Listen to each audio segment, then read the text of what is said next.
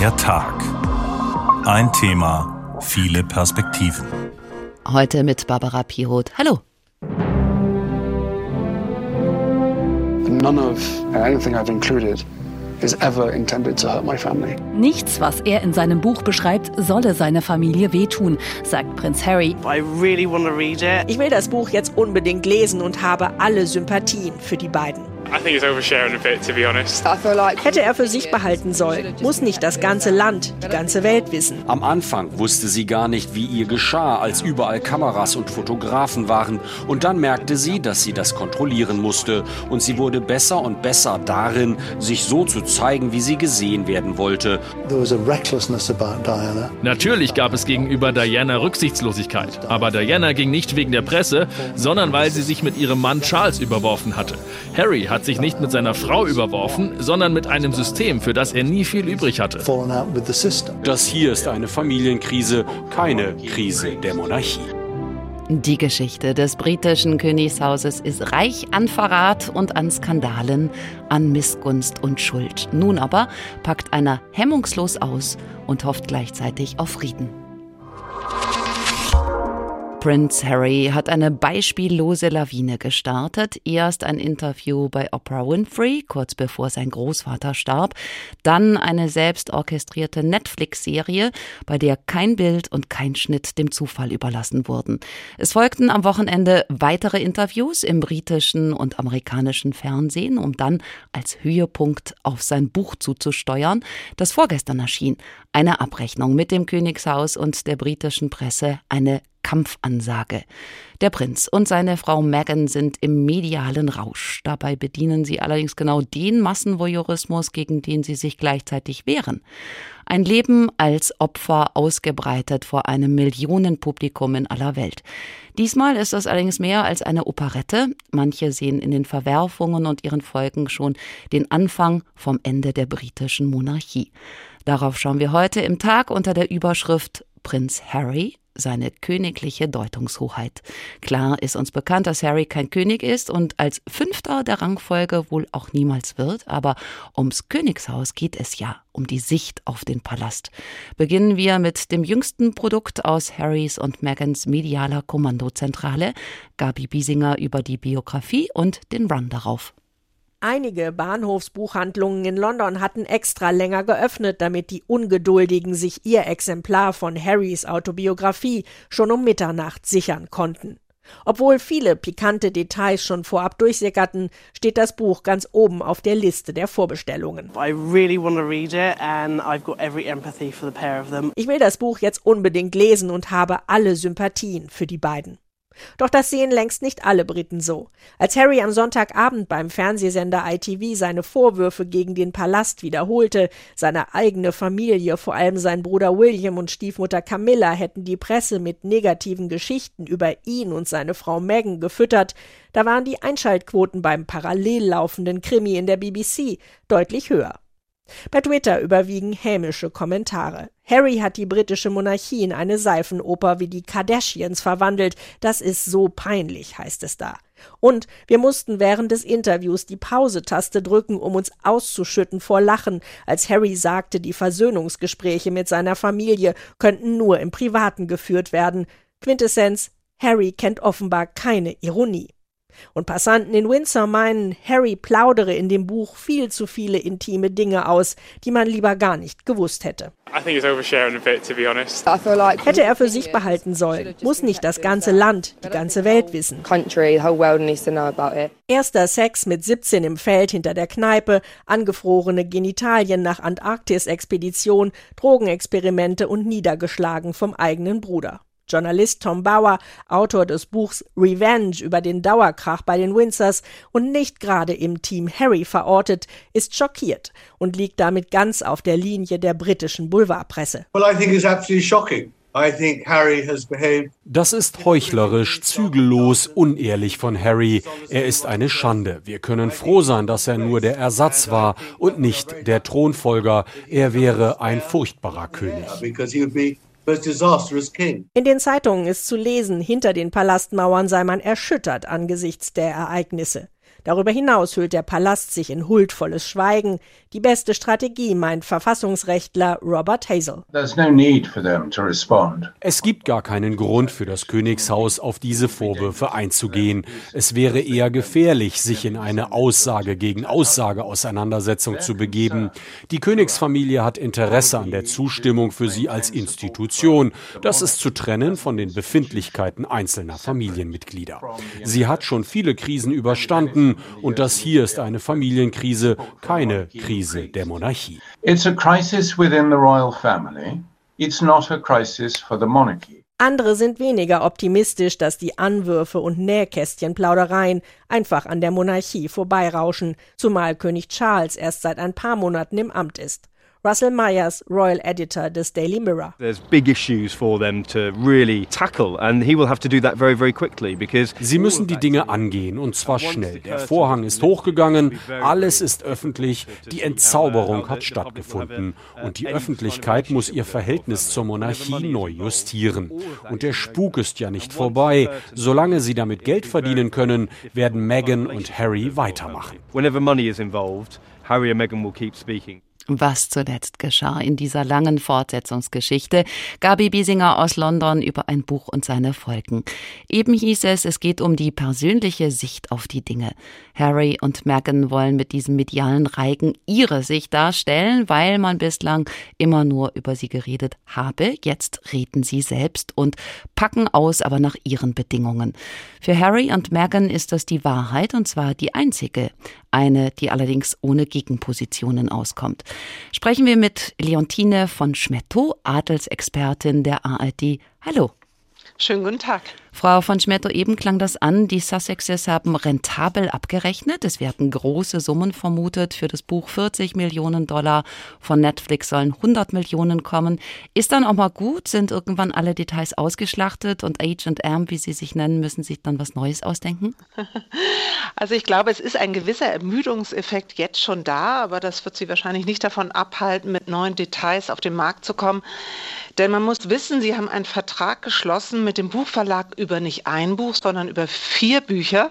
Das heißt, drei weitere stehen noch aus. Es könnte zum Beispiel sein, dass Megan jetzt auf die Idee kommt, ihre Biografie zu schreiben, ist nicht auszuschließen. Und man muss ja auch ganz klar wissen, die beiden, die werden nur als Marke wahrgenommen, weil sie Mitglieder der königlichen Familie sind.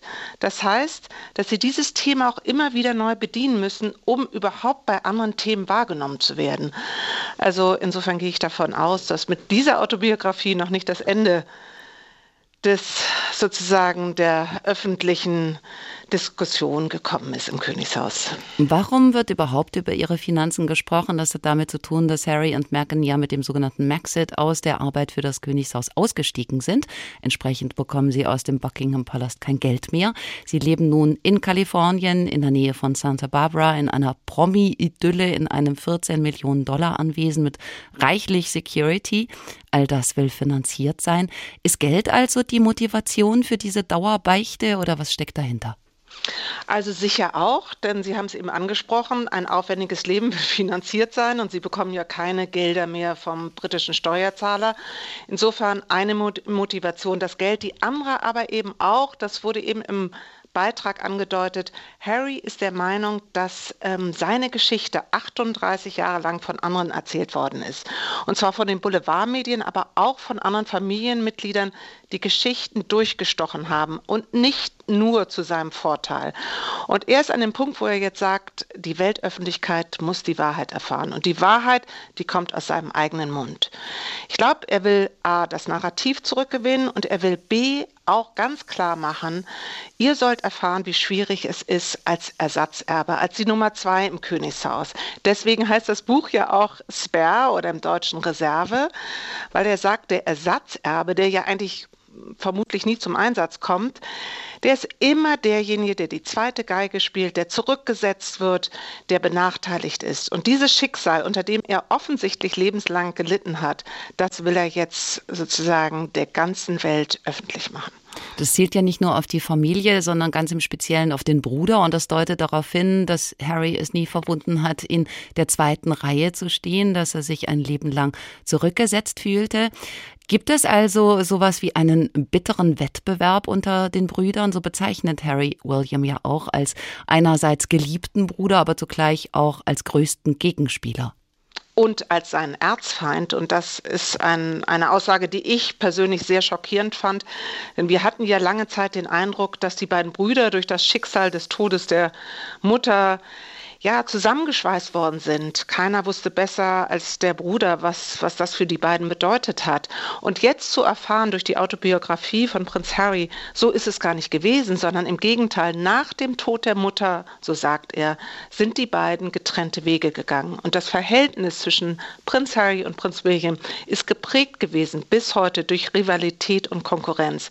Das ist wirklich schockierend und schockierend auch zu hören, dass er in seinem Bruder zwar auf der einen Seite offensichtlich den geliebten Bruder ähm, sieht, aber eben auch den Erzfeind und ähm, er nicht sozusagen der Versuchung widersteht, den Bruder schlecht zu machen, der, das muss man ja auch im Kopf behalten, der künftige König sein wird. Harry und Meghan stellen sich als die junge, frische, woke Californian Lifestyle Alternative dar, das Königshaus wiederum als verkrustet. Das heißt doch, Harry kratzt ganz bewusst dann eben auch an den Grundfesten der Monarchie. Diese PR-Salven, dieses Getöse, der Dauerbeschuss, bringt das die Windsor Mountbattens womöglich zu Fall? Nein, ich glaube nicht, dass es jetzt an die Grundfesten der Monarchie geht und dass man sich Sorge machen muss um die Institution als solche. Aber Sie haben natürlich recht. Es, ich, mein Eindruck ist, es geht darum, den Feldzug, den ja schon seine Mutter Diana begonnen hat, vor 40 Jahren, weiterzuführen sozusagen ihr Vermächtnis weiterzuführen und deutlich zu machen, dass die Monarchie im Grunde eine total archaische Institution ist, die nicht mehr zeitgemäß ist mit einer absolut dysfunktionalen Familie. Das ist das Thema, das Narrativ, das wir damals bei Diana ja schon haben durchscheinen sehen und das wird jetzt durch ihn wiederholt. Und er ist natürlich zusammen mit Meghan der moderne Gegenwart Entwurf zu dieser Familie. Die Devise des britischen Königshauses war immer never complain, never explain, also sich niemals beschweren, sich niemals erklären, eine Haltung, die Harry für komplett falsch hält. Auch jetzt kein Kommentar aus dem Palast. Was denken Sie, wie lange noch? Ich glaube, es bleibt dabei. Und ich glaube übrigens auch, dass Sie damit gut beraten sind. Denn ich meine, wenn Sie jetzt anfangen, auf all diese Anschuldigungen zu reagieren, dann bedeutet das ja nichts anderes, als dass Sie Öl ins Feuer gießen und das zu einer never-ending Story wird. Man muss wissen, die Mitglieder der Königsfamilie, die sind nicht bereit, sich zu privaten Dingen zu äußern, weil sie ihre Relevanz, so sehen sie es, eben nicht als Privatperson beziehen, sondern durch ihre royale Rolle, die sie spielen. Und insofern wollen sie sich in den Diskurs mit Harry gar nicht einmischen, gar nicht darauf einsteigen, um eben nicht die Familie, so hat es mal König Charles formuliert, zu einer Seifenoper verkommen zu lassen. Vielleicht ist es ja trotzdem gut, dass es diese Enthüllungen gibt, damit das Königshaus durchgerüttelt wird und sich was ändern kann? Ja, das stimmt. Ich meine, man kann sich vorstellen, dass die königliche Familie jetzt hinter den Palastmauern vor Wut schäumt. Mhm. Aber vielleicht fragt sie sich auch, was haben wir falsch gemacht? Was ist da schiefgelaufen? Und stimmt es denn vielleicht, dass diese negativen Stories, so wie es Prinz Harry behauptet hat, nicht nur vom Palast, sondern auch von einzelnen Familienmitgliedern an die Boulevardpresse durchgestochen worden sind? Ist ja eine Frage, der man na mal nachgehen könnte. Stimmt es, dass man Meghan vielleicht hätte besser beschützen müssen, insbesondere vor den teils rassistischen Angriffen der Presse? Und ist es nicht vielleicht auch im 21. Jahrhundert an der Zeit, dass die Nummer zwei in der Thronfolge mehr Freiheiten bekommt. Also wir sehen es in anderen Königshäusern, da ist es oft so, dass der Zweitgeborene gar keine offizielle Rolle mehr im Königshaus spielt, sondern sein Leben frei gestaltet und einen normalen Beruf nachgeht. Also viele Fragen, die da angestoßen sein könnten. Ob sie es tatsächlich sind, wir wissen es nicht. Leontine von Schmetto, Adelsexpertin der ARD. Vielen Dank. Eingangs haben wir schon gesagt, Intrigen und Hinterhalte haben Tradition im britischen Adel. Wer wüsste das besser als Shakespeare? Hier zunächst ein Auszug aus Viel Lärm um nichts. Darin wird Don Juan von seinem Halbbruder übel mitgespielt, zumindest empfindet er das so, und deshalb schlägt er nun zurück. Da drängen sich Parallelen auf zur Gegenwart, als würde Harry über William reden. Ich bin lieber eine Brennnessel im Gebüsch als eine Rose im Garten seiner Gunst. Ich bin missgelaunt, weil ich Ursache dazu habe. Wenn ich Hunger habe, esse ich. Wenn ich fröhlich bin, lache ich, ganz gleich, was ein anderer dabei denkt. Ich bin kein Speichellecker. Man hat mir einen Maulkorb umgelegt und meine Freiheit gefesselt an einer Fußkette. Dieser Emporkömmling hat den Ruhm meiner Niederlage geerntet. Wenn ich ihn leiden lassen kann, war mein Leid nicht umsonst. Dieses Süppchen werde ich ihm versalzen. Shakespeare. Viel Lärm um nichts. Später hören wir noch von Hamlet und Heinrich V. The Firm, die Firma, wie das Königshaus genannt wird, hat nun also einen Ableger, die Ich AG des Duke und der Duchess von Sussex. Harry sagt, er musste ausbrechen aus diesem Kreislauf von Schmerz und Leiden, aus dieser gefühlskalten Familie, die auf der Beerdigung von Prinz Philipp lieber über das Wetter sprach als über den Verstorbenen. Er hätte einfach gehen und ein neues Leben beginnen können, er hätte einen Schlussstrich ziehen können, aber die Vergangenheit lässt ihn offenbar nicht los. Den Tränen nahe, wortreich unterbreitet er immer wieder eine saure Litanei von Beschwerden gegen die Menschen und gegen das Leben, das Harry früher gelebt hat, was die Fronten verhärten dürfte. Trotzdem beteuert er, niemanden damit verletzen zu wollen. Nichts, was er in seinem Buch beschreibt, solle seiner Familie wehtun, sagt Prinz Harry im Interview mit dem amerikanischen Journalisten Anderson Cooper. None of anything that I've written and anything I've included is ever intended to hurt my family. Doch die neuesten Interviews mit britischen und amerikanischen Medien haben durchaus das Potenzial dazu. Denn in den Interviews wie auch in seinem Buch gibt es zahlreiche Vorwürfe und intime Einblicke. Harry beschreibt beispielsweise das enge Verhältnis zwischen den Royals und der britischen Boulevardpresse. Diese habe vor allem das Misstrauen gegen seine Frau Meghan geschürt, weil sie eine amerikanische Schauspielerin ist, geschieden und halb schwarz. The fact that she was American, an actress, divorced, black, biracial. Und seine Familie, besonders sein Bruder, hätten zum einen nichts gegen negative Presseberichte unternommen, sondern sich sogar eher von den Boulevardmedien beeinflussen lassen. Und diese wiederum auch mit Lügen über Meghan gefüttert, sodass sie letzten Endes gezwungen waren, das Land zu verlassen. This all started with them briefing daily against my wife with lies to the point of where my wife and I had to run away from, our, from my country. Harry sagt, er wolle mit dem Buch seine Sicht der Dinge darstellen. Nicht seine Frau habe die beiden Brüder entfremdet. Dies sei doch schon viel früher passiert. Der traurige Höhepunkt seien die Handgreiflichkeiten gewesen, bei denen William Harry zu Boden gestoßen habe. Harry hätte sich dabei am Rücken verletzt.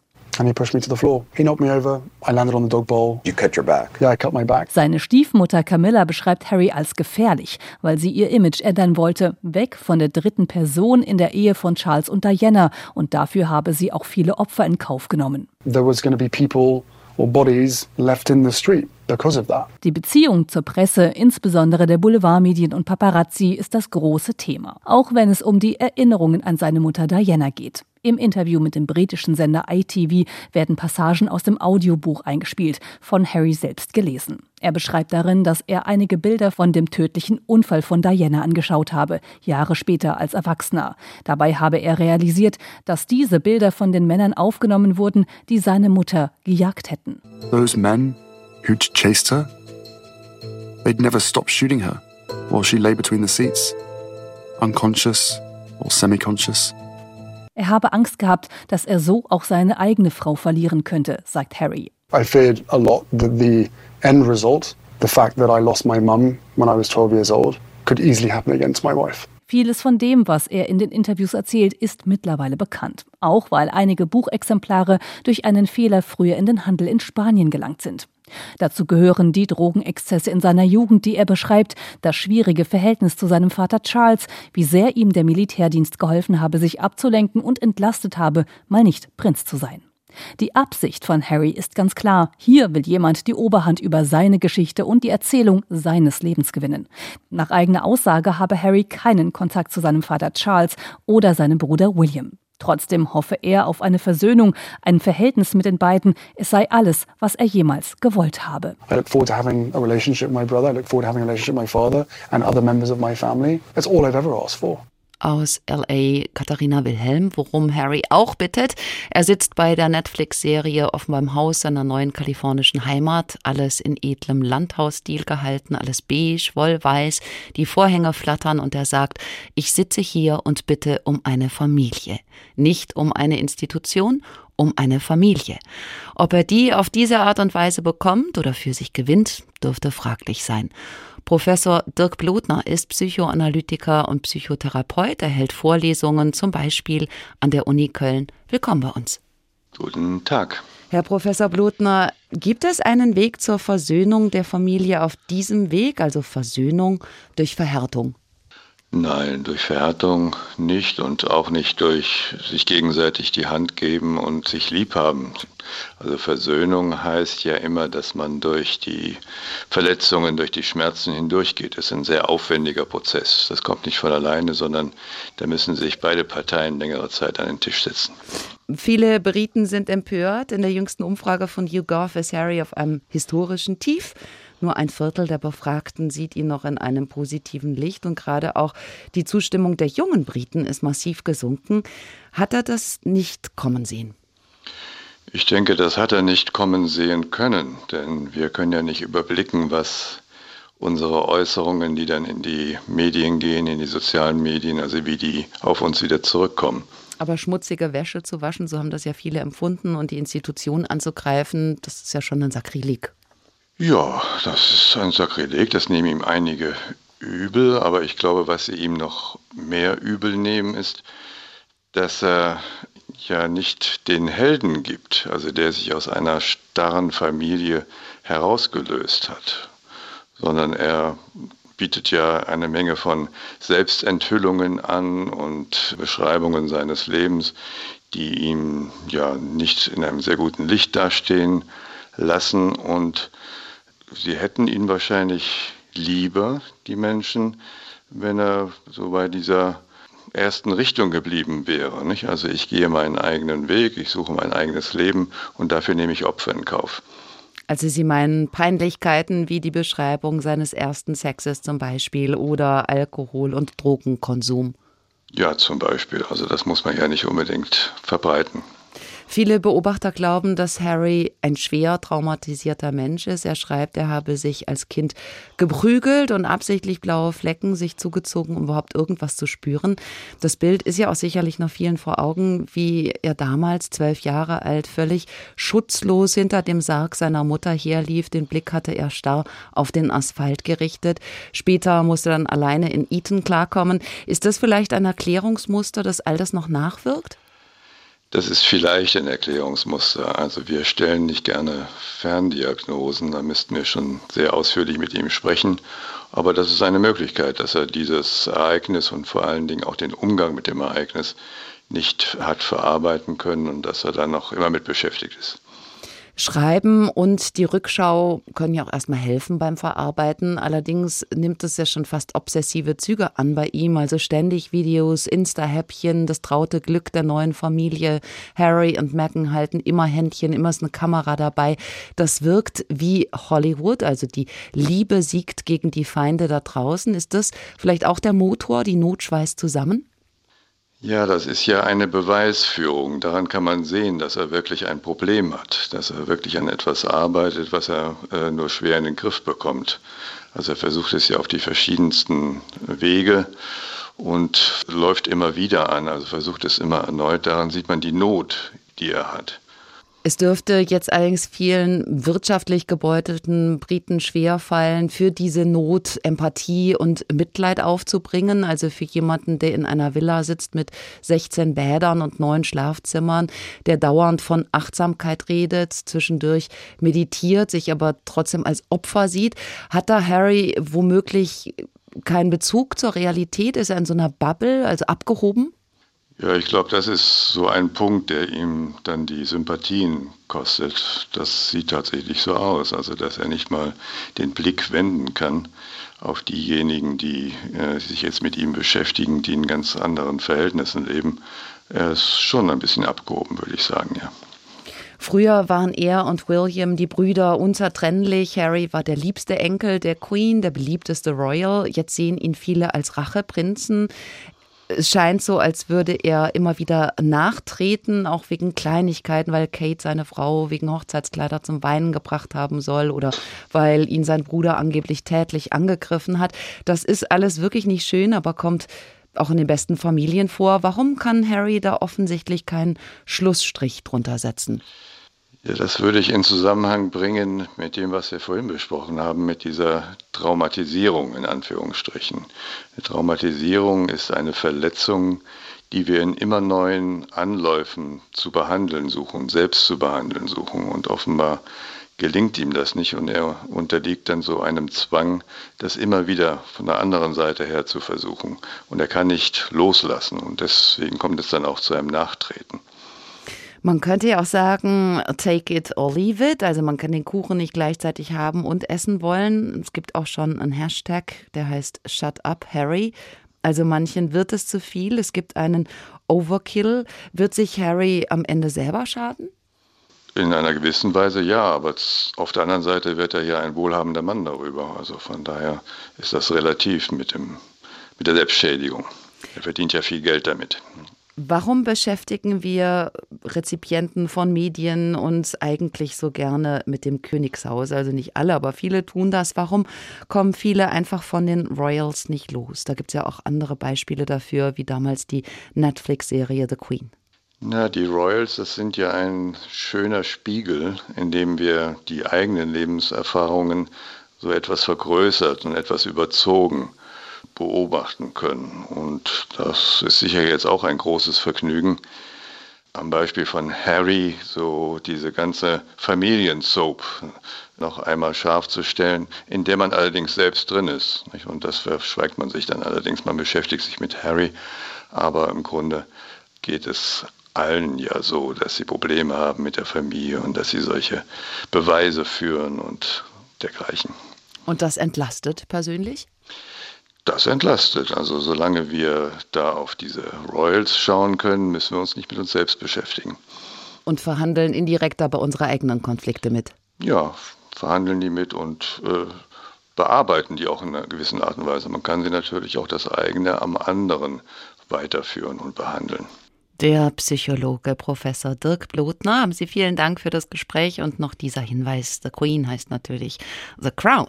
The, die Queen selbst war aber unantastbar für Generationen von Briten geliebt und gelobt wegen ihrer Liebe und Wärme. Viele fühlten sich von ihr geborgen, was einigermaßen kurios deshalb ist, weil ihr Sohn Charles zum Beispiel ein Leben lang unter ihrer Gefühlskälte gelitten haben soll. Elizabeth konnte das Land zusammenhalten, aber nun gibt es eine Wirtschaftskrise Krise. Millionen Briten rutschen in Armut ab. Die Premierminister wechseln alle Nase lang. Wenn nun auch noch das Königshaus angeschlagen ist, könnte das das allgemeine Gefühl vom Niedergang befeuern. Harry jedenfalls hat sich schon abgewendet und reiht sich damit ein in eine ganze Schar von abtrünnigen Adligen. Bei Shakespeare ist Heinrich V. auch so einer. Hier eine Hasstirade. Schämt euch und wagt von Gnade nicht zu sprechen. Es fallen eure Gründe auf euch zurück, wie Hunde, die den eigenen Herrn zerfleischen. Seht, meine Prinzen und ihr edlen Pairs, den Abschaum Englands. My Lord von Cambridge hier, ihr wisst, wie willig unsere Liebe war. Wilde, grausame, undankbare Kreatur, der die Schlüssel meines Rates trug, der meiner Seele sah bis auf den Grund. Ihr habt auf unsere fürstliche Person Verschwörung angestiftet. Ein Auszug aus Heinrich V. von Shakespeare. Lösen wir uns jetzt aber mal vom britischen Adel und dessen familiären Streitereien und schauen auf den zweiten Vorwurf von Seiten Harrys, der im Raum steht, den, dass die britische Presse das junge Glück gejagt habe, gehackte Handys und beängstigendes Stalking inklusive. All das machte eine Flucht aus England für die Sussexes unabwendbar. Speziell in der Netflix-Serie sieht man das immer wieder, wie das Paar auf Schritt und Tritt beobachtet, begleitet, belagert wird, auch Familie und Freunde. Allerdings entkommen sie der Verfolgung nicht, sondern nehmen sie nur mit über den großen Teich. In Kalifornien kreist ein Hubschrauber über dem Grundstück. Drohnen sollen Bilder von Sohn Archie liefern. Kommt Ihnen das bekannt vor? Übergriffige Paparazzi? Auch Harry selbst sieht Parallelen zwischen Diana und Meghan. So much of what Meghan is and how she is is so similar to my mum. In der Netflix-Doku mit dem Titel Harry and Meghan erklärt der Prinz, so vieles an seiner Frau Meghan erinnere ihn an seine Mutter Diana, die auf der Flucht vor Paparazzi in einem Pariser Straßentunnel starb, als Harry zwölf Jahre alt war. Pain and suffering of women marrying into this institution. I was terrified. Er habe das Leiden der Frauen gesehen, die in die Königsfamilie einheiraten und darum Angst, dass die Geschichte seiner Mutter sich bei seiner Frau wiederholen könnte. Für den Abschied von seinen royalen Aufgaben und die Flucht in die USA, wie er es nennt, macht Harry auch in seinem gerade erschienenen Buch Spare die Boulevardpresse verantwortlich, die Meghan und ihn in den Schmutz gezogen habe. Der Journalist Andrew Morton, dem Diana vor genau 30 Jahren ihre Entfremdungsgeschichte von den Royals für das Buch Her True Story in den Blog diktierte, sieht aber durchaus Unterschiede. There was a recklessness about Diana Natürlich gab es gegenüber Diana Rücksichtslosigkeit, aber Diana ging nicht wegen der Presse, sondern weil sie sich mit ihrem Mann Charles überworfen hatte. Harry hat sich nicht mit seiner Frau überworfen, sondern mit einem System, für das er nie viel übrig hatte. Ohne Medien würde eine Monarchie nicht funktionieren. Royals, die kranke Kinder umarmen, brauchen Journalisten, die das filmen, fotografieren, darüber schreiben und in die Welt tragen. Diana war sich sehr bewusst, wie sie die Presse auch für sich nutzen konnte, hat Alastair Campbell beobachtet, Pressechef des ehemaligen Premierministers Tony Blair. Definitely, she used them and ich denke, das entwickelte sich schrittweise. Am Anfang wusste sie gar nicht, wie ihr geschah, als überall Kameras und Fotografen waren, die alles knipsten. Und dann merkte sie, dass sie das kontrollieren musste. Und sie wurde besser und besser darin, sich so zu zeigen, wie sie gesehen werden wollte und gleichzeitig sicherzustellen, dass die Medien das bekamen, was sie wollten. Einige der wirkmächtigsten Bilder entstanden vielleicht, während die Presse sie jagte, aber sie kontrollierte zeigte, was sie zeigen wollte. Wenn sie ins Fitnessstudio fuhr, ich bin mir sicher, dass sie das nicht immer toll fand, verfolgt zu werden, aber sie sah dann immer top gestylt aus. Auf Diana geht der Begriff Revenge Dress zurück. Mit einem atemberaubend stilvollen schwarzen Kleid nahm sie 1994 einen Termin wahr, während Charles im Fernsehen sein Fremdgehen während der inzwischen zerbrochenen Ehe beichtete. Und die Medien sprangen auf das Rachekleid an. Die strahlend Diana dominierte am nächsten Tag die Schlagzeilen und verbannte die Charles-Beichte auf Seite 2. Aber natürlich litt Diana auch unter der ständigen Verfolgung. Von der Presse bedrängt zu werden, gehörte zu ihrem Leben. Ein Foto bitte. Nein, das ist echt daneben. Der Oscar-nominierte Regisseur Ed Perkins hat zu Dianas 25. Todestag im vergangenen Jahr eine Dokumentation über die Prinzessin veröffentlicht. Er erzählt ihre Geschichte allein aus Archivmaterial, aus Fotos und zeitgenössischen Ton- und Videoaufnahmen. Das Sichten der rund 1000 Stunden Material war wirklich hart, schilderte er im Interview mit dem ARD Studio London. You know, there were times when I would watch through hours and hours of rushes from paparazzis ich habe stundenlang Material von Paparazzi-Kameras durchgeguckt und ich habe mich sehr unwohl gefühlt, in welcher Weise da in das Leben eines Menschen eingedrungen wird. Aber ich habe mich auch in meiner Rolle als Zuschauer unwohl gefühlt, denn der Zuschauer generiert schließlich die Nachfrage. Also Diana war nicht nur Opfer der Presse, sie kontrollierte auch, was sie zeigen wollte. Auch das kommt einem gerade ziemlich bekannt vor. Der Rückgriff auf Diana, die Verantwortung von verantwortungslosen Fotografen, das ist ein Leitmotiv bei Harry und es wird dann verschränkt mit Meghan. Sie ist in der Netflix-Serie so etwas wie die Wiedergeburt seiner Mutter. Genauso warmherzig und empathisch, genauso engagiert in aller Welt, genauso schön und intelligent. Kurzum, eine Seelenverwandte Verwandte, die Harry schützen muss, damit das Schicksal nicht ein zweites Mal zuschlägt. Ulrich Sonnenschein hat sich alle sechs Teile auf Netflix angeschaut. Immerhin sind das so um die sechs Stunden Laufzeit insgesamt. Hallo Uli. Hallo. Ich muss gestehen, ich fand die Serie ziemlich anstrengend und kitschig, also von Fahren unter Hochzeitsbildern, dreuende Streicherklänge, wenn die Hubschrauber kreisen, immer wieder dieselben Anschuldigungen und Selbstbeweihräucherungen. Wie ging es dir?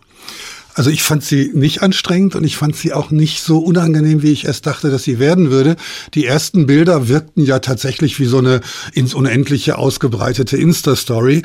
Da habe ich gedacht, das braucht kein Mensch. Aber schon nach 10, 15 Minuten wurde klar, dass hier eine Autorin dahinter sitzt und dass das nicht Ask Us, Meghan und Harry äh, sind, die hier die Regie führen, sondern Liz Garbes, die diese wunderbare Nina Simon-Doku gemacht hat, What Happened Miss Simon, oder auch diesen Dokumentarfilm über Bobby Fischer, und die mehr zu erzählen hat als nur Jammerei und Anschuldigung. Und da ist tatsächlich äh, substanziell mehr zu erwarten gewesen, und das wurde dann sukzessive auch eingelöst. Ob das jetzt sechs Stunden lang sein muss, mhm. das will ich gerne in Frage stellen, und ich hätte mir das auch kürzer vorstellen können. Ein zwei Zwei-Stunden-Film hätte es wahrscheinlich auch getan.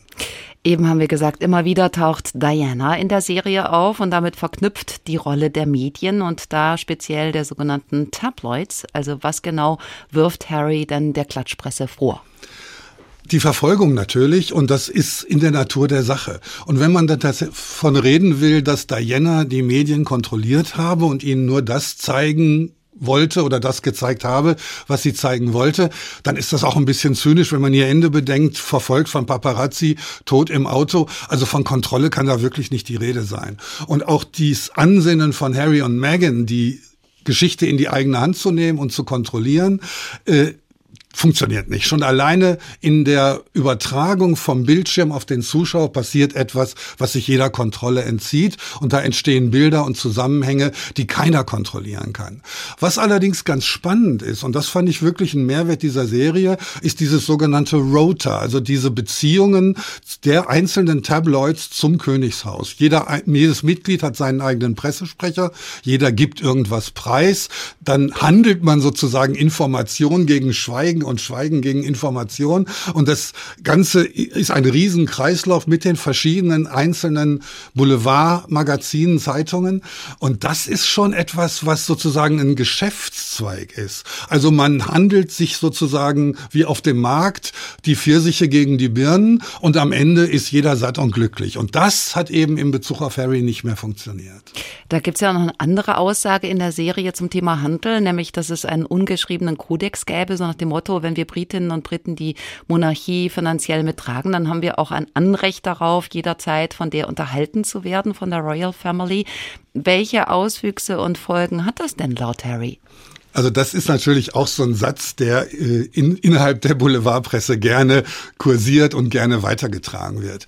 Ich glaube vielmehr, dass Harry die Rolle des Zweiten sozusagen einnehmen musste und wollte. Und wenn man mal zurückguckt, die Schwester von Queen Elizabeth, Margaret, war auch so ein Enfant terrible.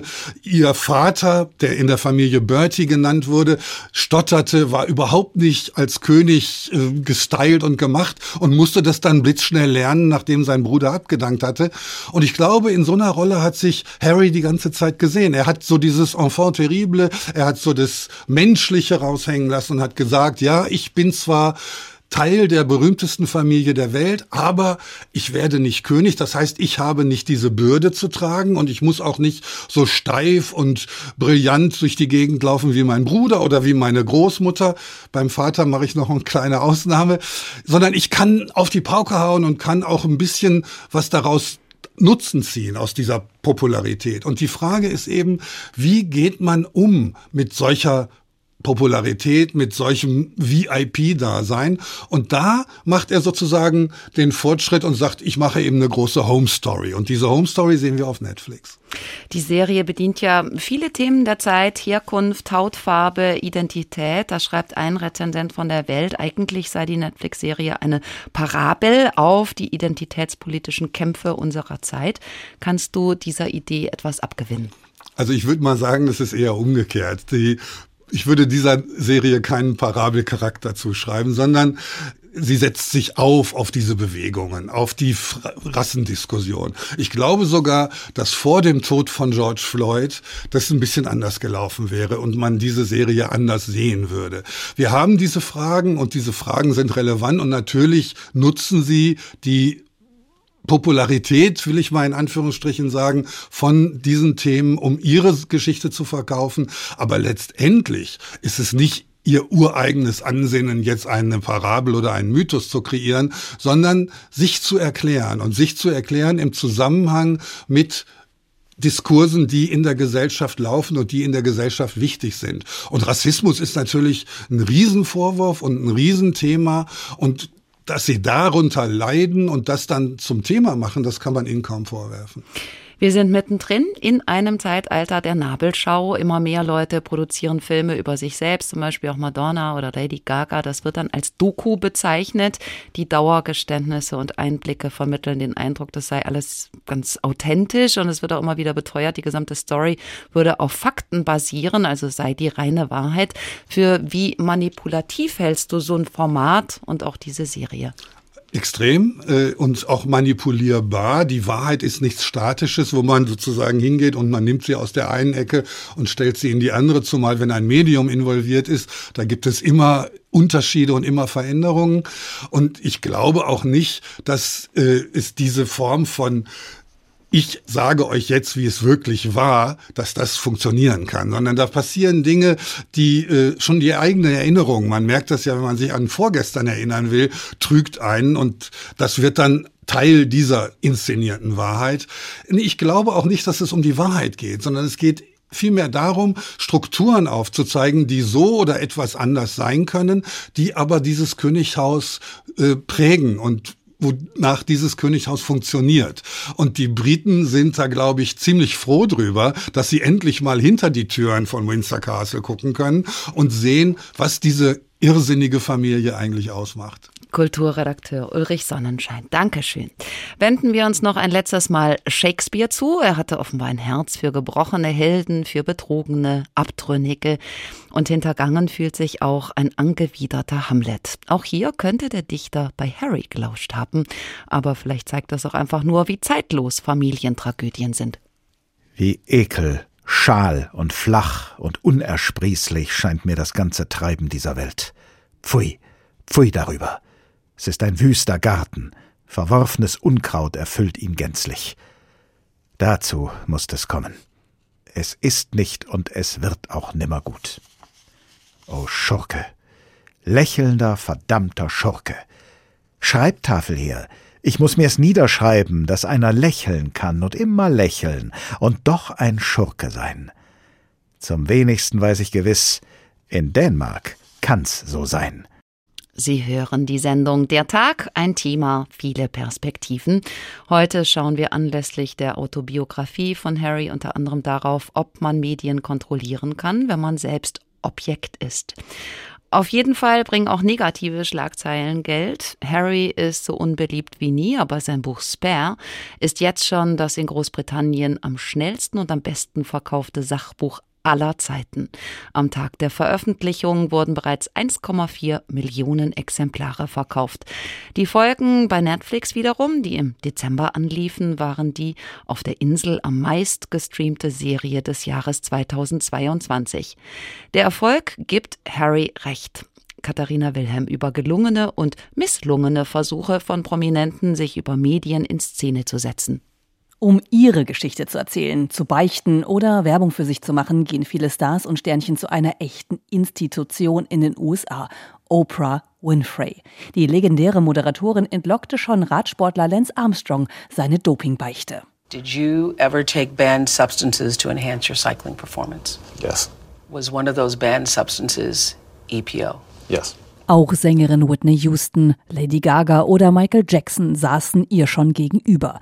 Viele Interviews sorgten dafür, dass das Publikum zumindest mehr Empathie für die Stars empfand. Manchmal gingen die Auftritte aber auch schief. Legendär zum Beispiel der Ausraster von Schauspieler Tom Cruise, der auf Oprahs Sofa hopste und erklärte, wie sehr er in seine damalige Freundin Katie Holmes verliebt sei. What has happened to you? Happened to you? Danach sparte sich Tom Cruise solche Interviews eher. Seit es Social Media gibt, nutzen viele Stars eher Instagram, Twitter oder Facebook, um über ihr Image zu bestimmen, erklärt David Craig, Professor für Kommunikation an der UC Edinburgh. The ability for celebrities to die Möglichkeit für Prominente, eine scheinbar direkte Beziehung mit ihren Fans aufzubauen, fordert die anderen Medien heraus, denn diese haben lange bestimmt, wie bestimmte Menschen porträtiert werden.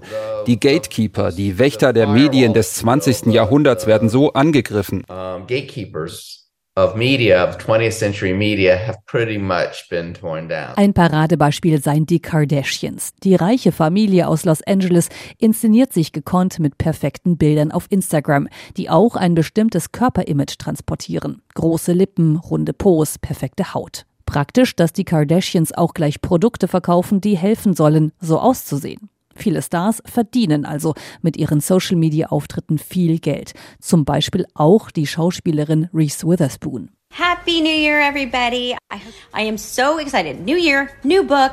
This is the January Reese's Book Club pick. Witherspoon pflegt auf ihrem Kanal ein bestimmtes Image, strahlend wie der Sonnenschein, nett, adrett und clever. So ähnlich eigentlich wie die Rolle in ihrem größten Filmhit Natürlich blond. Doch Witherspoon ist nicht nur nett, sondern auch eine der erfolgreichsten, mächtigsten Unternehmerinnen in Hollywood. Reese Witherspoon. Reese Witherspoon hat unglaublich viele Follower aufgebaut, die sich für sie interessieren und ihre Liebe zu Büchern. Das hat sie genutzt, um einen Buchclub zu gründen, Bücher zu promoten, an denen sie die Rechte hat und dann als Filme umzusetzen. These as films and television. So wie die Kardashians nimmt Witherspoon ihre Follower mit nach Hause, ins Private. Alles wirkt natürlich, doch dahinter steckten Social Media Managers, these Social Media Manager, Organisationen, die erfolgreich diese Accounts managen und so tun, als seien sie selbst da nicht involviert, nicht da. By giving this illusion that they're not even there. Wenn diese Profis fehlten, komme es oft zu Problemen, meint Craig. Ein Beispiel der Rapper Kanye West, der sich nun nur noch je nennt, berüchtigt dafür, dass er sich nicht vorschreiben lässt, was er tweeten soll. Dies führte im vergangenen Jahr zu antisemitischen Botschaften und Verschwörungstheorien auf Twitter. Das Image ist nun total hinüber. Uh, Wäre ich der Manager oder Publizist, würde ich das Handy wegnehmen, sagt Professor Craig dazu. Denn egal wie gut die PR-Leute oder spannend das Medium ist, manchmal ist es wohl auch eine gute Idee, einfach mal die Klappe zu halten, wenn man nichts Schlaues zu sagen hat. Also nicht nur Harry, wie Promis die Medien für sich nutzen, Katharina Wilhelm aus Los Angeles. Man möchte die Meinung steuern, so ja auch der Titel unserer Sendung heute, Prince Harry, seine königliche Deutungshoheit. Wie viel kann man eigentlich kontrollieren, vor allen Dingen, wenn man selbst mitten im Sturm steht, weht er einen vielleicht einfach weg oder weht er einen in eine ganz andere Richtung? Darüber sprechen wir mit Professor Jochen Hörisch, emeritierter Medien- und Literaturwissenschaftler an der Uni Mannheim. Hallo. Hallo, Frau Piroth. Herr Professor Hörisch, Harry leidet darunter, dass niemand die britischen Medien kontrolliert, sagt er, also nimmt er selbst das Heft des Handelns in die Hand. Funktioniert sowas grundsätzlich?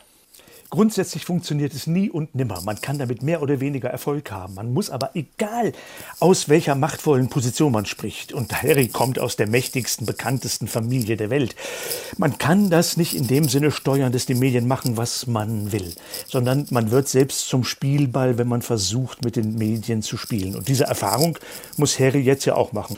Aber er muss merken, dass sein Narrativ, dass seine Erzählung, dass seine großen Thesen so wahr ist, konterkariert werden durch die Medien. Die Medien lassen sich nicht einfach bedienen, äh, sondern sie wollen selbst einen Service liefern.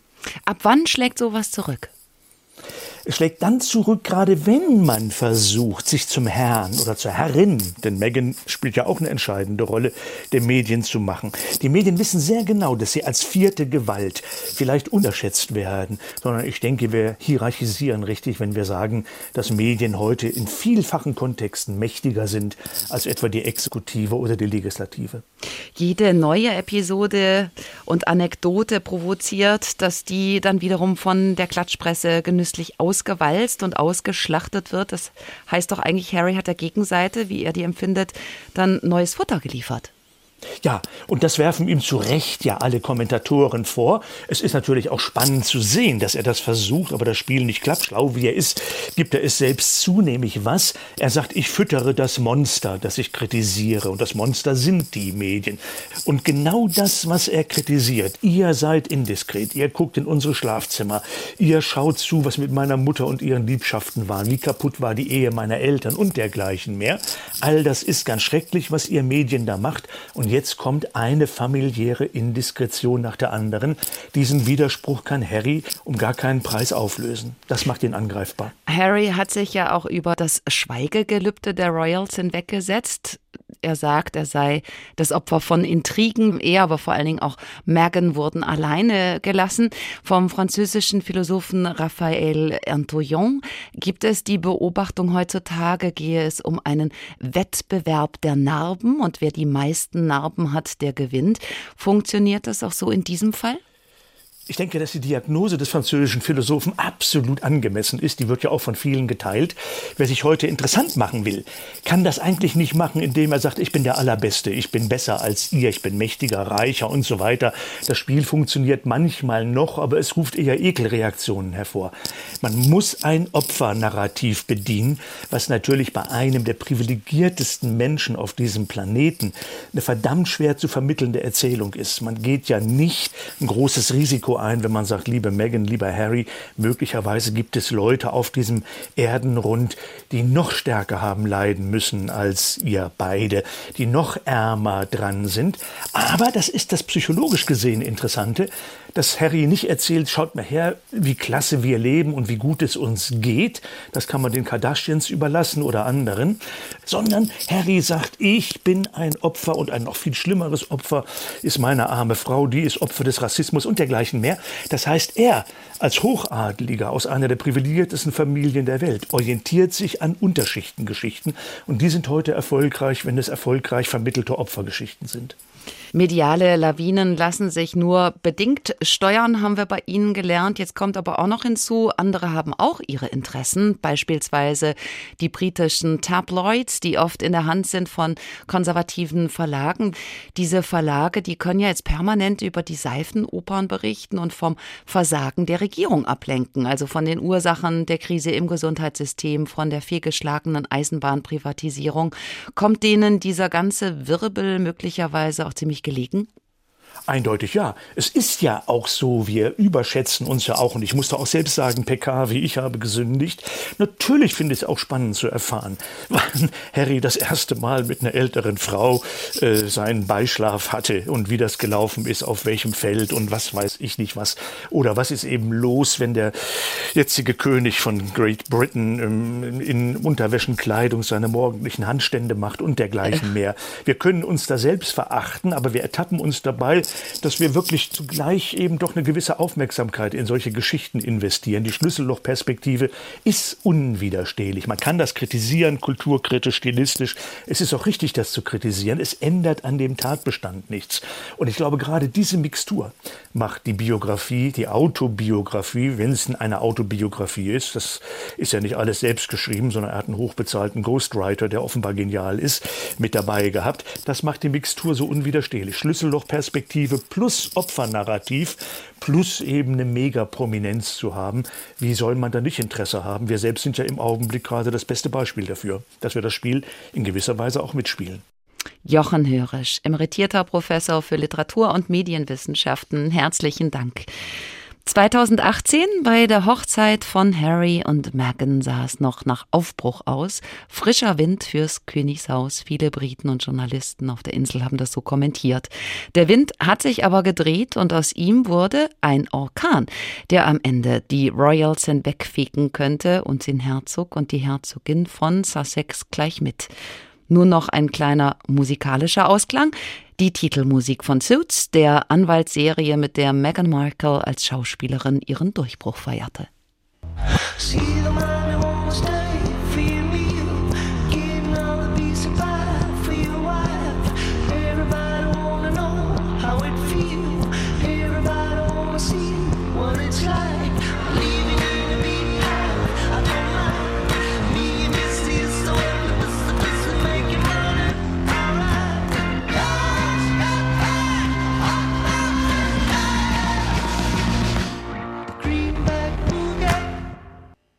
Das war die Sendung Der Tag heute unter dem Motto Prinz Harry, seine königliche Deutungshoheit. Sie finden uns wie gewohnt auch als Podcast in der ARD Audiothek oder auf der Homepage von HR Info und HR2. Am Mikrofon verabschiedet sich Barbara Pieroth.